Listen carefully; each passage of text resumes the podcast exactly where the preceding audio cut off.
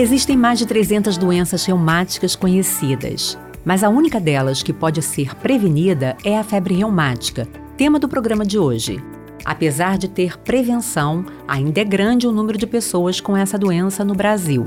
A febre reumática costuma acontecer entre 5 e 15 anos de idade e pode afetar as circulações, o sistema nervoso e o coração.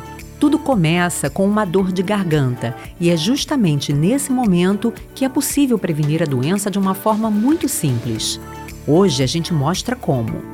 Fique agora com o episódio de hoje: Febre reumática. Meu nome é Blanca Helena Bica, eu sou reumatologista pediátrica e chefe do serviço de reumatologia do Hospital Universitário da UFRJ. Oi, doutora Blanca, obrigada pela sua presença aqui hoje com a gente. A Marcela, um prazer estar aqui para falar de um assunto tão importante e muitas vezes desconhecido. Verdade, verdade. É a primeira vez que a gente fala sobre esse assunto aqui no Ligado em Saúde e achei de fato que é fundamental que todos entendam como é que acontece essa febre reumática, né? Como eu falei lá no início, é a única doença reumática que pode ser prevenida e isso é muito importante. Como é que essa dor de garganta, doutora Blanca, se torna uma febre reumática? Porque não é qualquer dor de garganta. Não é. Isso é verdade. Então, a dor de garganta é uma, uma afecção muito comum entre as crianças. E a gente, eu diria que 50% é viral e 50% é causado por uma bactéria. Né? E a bactéria principal que causa dor de garganta em criança é o streptococo beta-hemolítico. Esse streptococo tem algumas características que, em algumas crianças, pode desenvolver febre reumática. Então, assim, qualquer dor de garganta deve ser avaliada por um médico, para que ele julgue se a gente vai fazer só medicação sintomática ou se a gente vai tratar essa infecção, porque deve ser um estreptococo.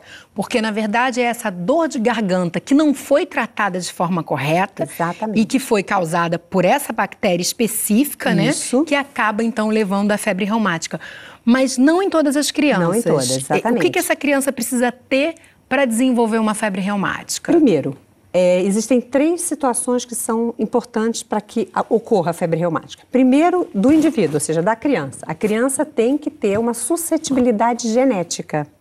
Ou seja, é, não tem febre reumática quem quer, e sim quem pode. Se eu pegar um streptococo, colocar na garganta de uma criança que não tem geneticamente a predisposição, ela vai ter a dor de garganta, vai tratar, vai tomar antibiótico ou não, e vai ficar boa, porque o organismo também trata. Mas isso não tem como a gente descobrir, não né? Não tem como a gente não saber. Não tem como saber que essa criança tem essa, essa predisposição. Exatamente. Por isso toda dor de garganta tem que ser adequadamente tratada, porque eu não sei quem é a criança suscetível e outra coisa. Então, isso em relação à criança. Segundo, em relação ao próprio estrepto. Não são todos os estreptococos que causam febre reumática. Ele tem que ser reumatogênico, ou seja, ele tem que ter características especiais para que provoque a febre reumática. Quer dizer, uma conjunção, conjunção de, de vários fatores, e mas na dúvida. fator que é mais hum. importante aqui no Brasil que é exatamente um ambiente favorável. Você está num ambiente de uma comunidade em que várias crianças dormem juntas, em que você tem uma má higiene de boca, então um passa para outro streptococo e entre um desses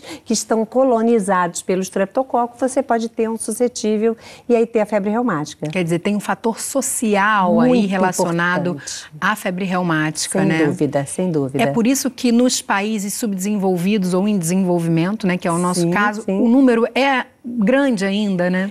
Por isso, mas não só por isso, porque se nós tivéssemos, por exemplo, é, uma, um, esse, esse problema social que nós temos, mas tivesse um acesso ao tratamento, ou seja, a mãe acorda lá na comunidade e vê que o filhinho dela de 7 anos está com dor de garganta. Ela vai no posto de saúde, é, ele é examinado, é visto uma dor de garganta, trata e vai para casa, ele está livre da febre reumática. Porque se até cinco dias depois que a bactéria entrou na garganta da criança você tratar, mesmo que essa criança seja suscetível, ela não vai ter febre reumática. Quer dizer, uma prevenção simples. Simples. Mas a gente, muitas vezes, uh, e aí eu falo também como mãe, né? Uhum. A gente não, não, por não saber dessa, de Do todo risco. esse desenvolvimento, desse risco, você acaba tratando em casa, né? Uma dor de garganta, uma dor de garganta Exatamente. normalmente passa. É. Por isso que eu quero que você traga pra gente quais são, normalmente, os sintomas dessa dor de garganta provocada por uma bactéria, né? Uma infecção bacteriana. Então, esse é o papel do pediatra, do médico da emergência, de reconhecer quando é viral, quando é bacteriano.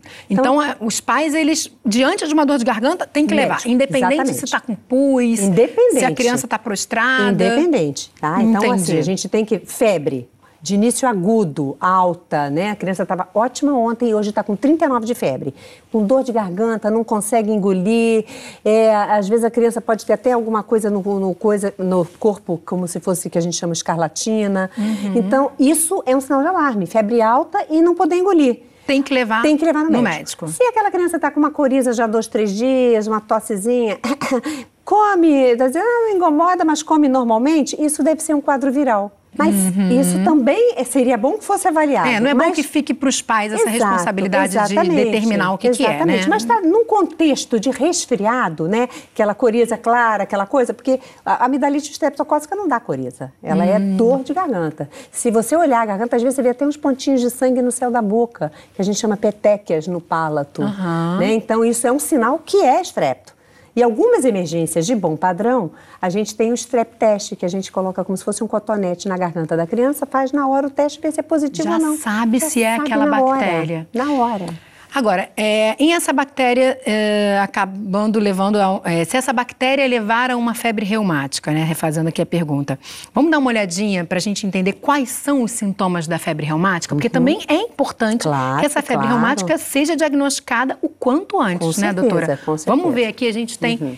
destacado dor nas juntas, movimentos descoordenados e cansaço. A gente destacou ali, gente, os sintomas que os pais possam perceber. Claro que a febre reumática traz outros sintomas, mas a gente quis trazer os principais ali que possam ser percebidos dentro de casa e que sirvam de alarme, ali, de alerta, para que essa criança seja levada a um médico.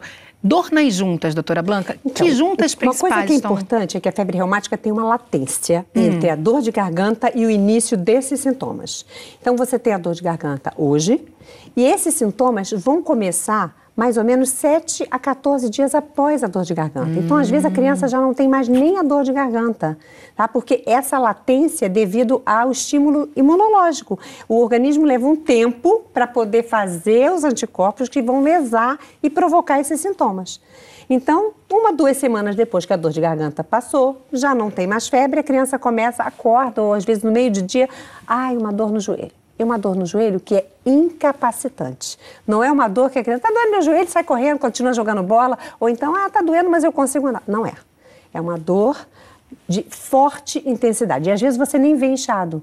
Ué, não está nem inchado, não está quente, mas é muita dor. E, é, e ela se caracteriza por migrar, por passear pelas articulações. Os antigos diziam que a febre reumática lambe as juntas e morde o coração. Por quê? Uhum. Porque ela passeia, ela vai de um joelho, daqui a pouco está no outro, aí quando está no outro pé, o joelho já melhorou, que não podia nem mexer, já melhorou. Então a gente chama de uma poliartrite migratória, porque é, é a passagem da dor pelas articulações. Esse, esse, é o sinal maior, né? Ou seja, é, é, 70% das crianças com febre reumática têm esse sintoma. Mas né? elas podem ter esses movimentos descoordenados que a gente percebe como? A criança começa a ficar agitada. Então, às vezes, é a professora que percebe, né? A criança que era uma criança que estava bem na escola começa a ficar se mexendo na cadeira e fazer uns movimentos estranhos. São involuntários. Involuntários, né? Caretas, às vezes, eh, tiques nervosos. A mãe fala, a professora você percebeu que seu filho está fazendo uns tiques nervosos? E eles não são repetitivos, porque o tique nervoso ele é repetitivo. A, a Coreia, que é o nome técnico desses movimentos incoordenados, ela não tem padrão. Então mexe o ombro, mexe a outra coisa, dá uma no pé. Às vezes a criança chega para a gente para ser examinada no consultório assim, feito uma tabuinha, porque ela está tentando segurar. E você distrai e ela começa a fazer os movimentos incoordenados. Isso pode vir sozinho. Tá? E esse, esse quadro neurológico, ele pode vir até um ano depois da dor de garganta. Nossa. Então, assim, é muito importante. E, e, no Brasil, o principal diagnóstico é a febre reumática. Lá fora, tem outros diagnósticos de outras doenças que podem provocar coreia, que são esses movimentos. Olá, aqui é Neide Diniz, a apresentadora do Boletim Ciência. Toda segunda, quarta e sexta, às três da tarde, a gente tem um encontro para falar de produção científica, inovação e tecnologia no Brasil, refletindo sobre os impactos que estudos recentes trazem para toda a sociedade. Em cada programa temos giro de notícias e entrevista. É ao vivo pelo canal Saúde do YouTube. E depois, às sete e meia da noite, você acompanha o Boletim na TV. Vem com a gente no Boletim A Ciência Brilha.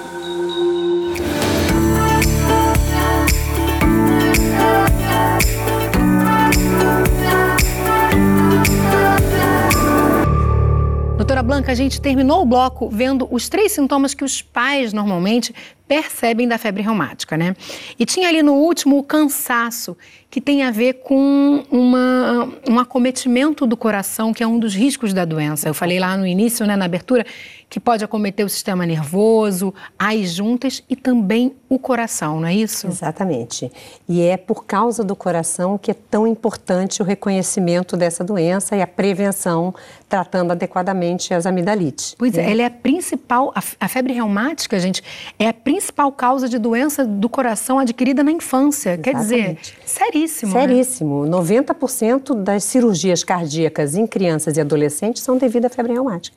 Então, o custo disso é altíssimo para o Estado. E, a, e a, o custo a, de vidas, né? De tudo. De emocional de dessas tudo, famílias. De perdas de colégio, né? A de infância, não poder brincar, claro. né? Colocação de próteses. Então, assim, e o reconhecimento da, da cardite, que é essa, o nome que a gente dá para a inflamação das válvulas cardíacas, ele deve ser feito pelo médico, porque ele vai auscultar um sopro no coração. Então, na hora que o paciente não tratou aquela amidalite adequadamente, apresentou a febre reumática, que pode ser com as dores, pode ser com os movimentos incoordenados, ou com a, o coração, ou com tudo junto, qualquer é, é, combinação desses sintomas pode acontecer, a gente já pode ter uma criança já com uma, um sopro cardíaco. E isso aí vai trazer consequências para ela para o resto da vida, além é. de precisar tratar para o resto da vida. A gente viu isso de perto, viu, doutora? É, eu vou trazer agora, então, a gente visitou a casa da Emanuele, de 15 anos. Ela descobriu que tinha febre reumática, né? A família descobriu quando ela tinha 7 anos, doutora. Sim. E ela já passou de lá para cá por três cirurgias cardíacas. Vamos ver essa história.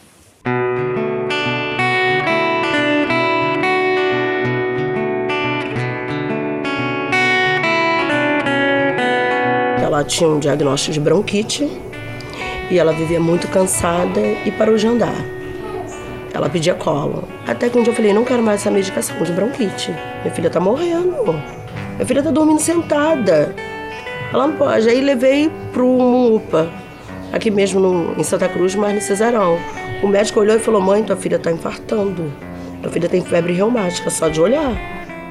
Eu nem conhecia, nem sabia que era febre reumática. Você lembra como é que foi, o que, que você sentia? Eu sentia muita dor nas juntas e cansaço. E fiquei muito inchada. Antes eu fazia, um montão de coisas. Jogava bola, lutava capoeira, andava de bicicleta, mas agora eu posso andar de bicicleta, mas não posso voltar a jogar bola e nem lutar capoeira. Dói muito de ver ela desse jeito, querendo fazer as coisas e não consegue, entendeu? A gente faz de tudo para deixar ela alegre, ela não está mais estudando não, na escola? Estuda em casa. Estuda em casa. Consegui uma professora para ela pela prefeitura. Conseguimos. Graças a Deus a professora dela vem em casa, dá a aulazinha dela. Vai começar agora que as férias acabou, né? Aí a professora vem em casa é, duas vezes por semana, dá aula a ela. Aí que ela fica mais animadinha, porque ela gosta de estudar. E ela toma muitos medicamentos hoje? Toma. Toma bastante medicamento. E esse efeito colaterais, o corpo dela deu estria, ela ficou com sobrepeso. Isso tudo assim. Graças a Deus ela é uma menina tranquila, não tem nada a ver com a vaidade. Porque senão isso ia prejudicar muito a ela. Ela sempre falou para mim, pai, eu quero ficar de maior, quero trabalhar. Se eu vou ter condições de trabalhar, eu falei, pô, tu vai ter sim, minha filha, porque você tem esses problemas seu não. Se você é uma menina normal, como qualquer um. É isso que eu quero ver da minha filha. Que ela seja feliz e o que ela consiga, o que ela falou para mim, trabalhar, ter a profissãozinha dela. E o que você mais quer pro futuro? Futuro? Estudar mais para ser neuro. Ela quer ser neuropediatra.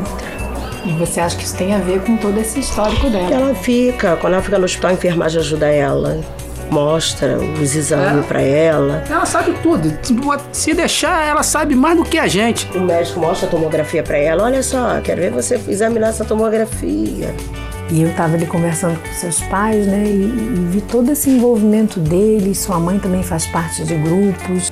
Você acha que isso faz a diferença para você ficar bem? Faz. É que eles são muito presentes na minha vida. Então, sempre que eu tô no hospital, um deles está comigo.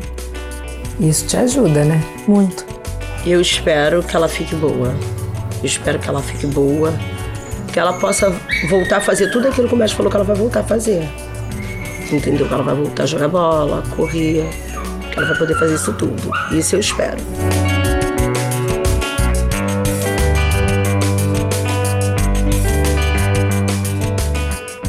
É isso que a gente espera também para a Emanuele, né? E, e, mas é tão triste ver também uma consequência tão séria para uma doença de prevenção tão simples, né? Com Como a gente estava falando. Agora, uma dúvida que eu fiquei. A idade da criança também influencia na gravidade dessa doença? Quanto mais cedo ela adquirir ou desenvolver a febre reumática, isso é mais complicado? Não necessariamente. O que influencia no prognóstico, no que vai acontecer, é quanto mais precoce o diagnóstico. Hum. Ou seja, uma criança de 5 ou uma criança de 10, o que vai fazer que ela evolua menos é, pior ou mais, né, com mais complicações, vai ser você demorar a fazer o diagnóstico. O que, que aconteceu provavelmente no caso da Emanuele? Ela falou da bronquite. É, né? ela ficou com esse cansaço. Dificilmente, às vezes, as pessoas pensam, ah, cansaço em criança é, não, é, não, não é problema cardíaco, né? É uhum. bronquite. E às vezes e isso piora muito, porque vai agravando, vai a, a lesão, vai havendo lesão em cima de lesão, né? E aí o coração vai aumentando, vai aumentando mais o cansaço. Então, o retardo da, do diagnóstico é fundamental na evolução, né, de como esses pacientes vão evoluir. Agora, é uma doença autoimune, né, a, sim, febre reumática. Sim, porque nós temos anticorpos contra. Na verdade, o que, que acontece? As estruturas do, do, da parede do estreptococo, na verdade de todo ele, mas principalmente da parede celular, elas são semelhantes a estruturas do nosso coração, da nossa membrana sinovial da, da articulação e de alguns núcleos do cérebro. Que é justamente, são justamente os locais onde Por isso, ele então vai na hora atacar, que o nosso né, organismo briga com o estreptococo porque ele está entrando, é parecido, ele também lesa o coração, lesa o coração, lesa o, cérebro, os núcleos e lesa a articulação. Mas o fato de ser autoimune quer dizer então que não tem cura, que uma menina como a Emanuele ou outros, eh, outras pessoas com doença reumática vão tratar isso para a vida toda? Sim. E tratar é, os, os, os, agravamentos disso exatamente, também, né? Quer dizer, quem faz o diagnóstico precoce adequado usa o tratamento que é com uma penicilina benzatina, né, uma injeção a cada 21 dias, até 21 anos de idade. Hum. Se ela tiver só o envolvimento articular ou só o envolvimento dos movimentos incoordenados da Coreia.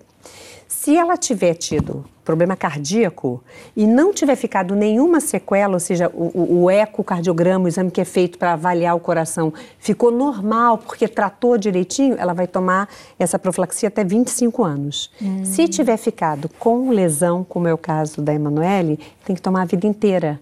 Por quê? Nós não podemos correr o risco de um estreptococo vir e agravar mais ainda a lesão. Entendeu? Ah, mas que, então quem toma até 21 anos fica bom? Não é que fica bom, mas assim, a, a, a, tendência é que você repita o tipo de lesão que você teve. Então, se o primeiro surto de febre reumática foi só de junta, a tendência é que os outros sejam só de junta e não ataque o coração. E como eu falei, a febre reumática lambe as juntas e morde o coração, ou seja, não deixa nenhuma sequela. A criança fica sem andar, mas não vai ficar nada na junta, mas no coração fica tratamento na rede pública. A gente tem locais de referência, né? A gente pode dizer que no Brasil todo é possível se tratar a febre reumática. É possível. Nós estamos vivendo hoje um problema seríssimo, porque o tratamento, como eu estava falando, é com uma injeção a cada 21 dias, que é a penicilina benzatina, e que está em falta no Brasil. Então, nós estamos tendo uma dificuldade do que, que o paciente chegue no posto de saúde, né, que é, na, é, no posto de saúde ou na clínica da família, que ele vai receber a sua penicilina bezatina. Não tem. Ficou alerta aí, né? Da importância de se regularizar Nós estamos a tendo um boom desse de medicamento. sífilis agora, tanto sífilis no adulto quanto sífilis congênita, porque a gente não tem penicilina besatina. Então, é, houve, houve, no ano passado, nós tivemos um problema seríssimo, porque essas crianças ficam completamente descobertas. E doutora, só voltando um pouquinho, a dor de garganta, né? Uhum. Sim. É, muitas vezes a a família, tem famílias que, que relatam, não, mas ela não teve dor de garganta. A gente, por algum tratamento ali em casa, pode mascarar essa dor de garganta e aí então a família não consegue fazer esse link da dor de garganta com a febre reumática? Tem, sim.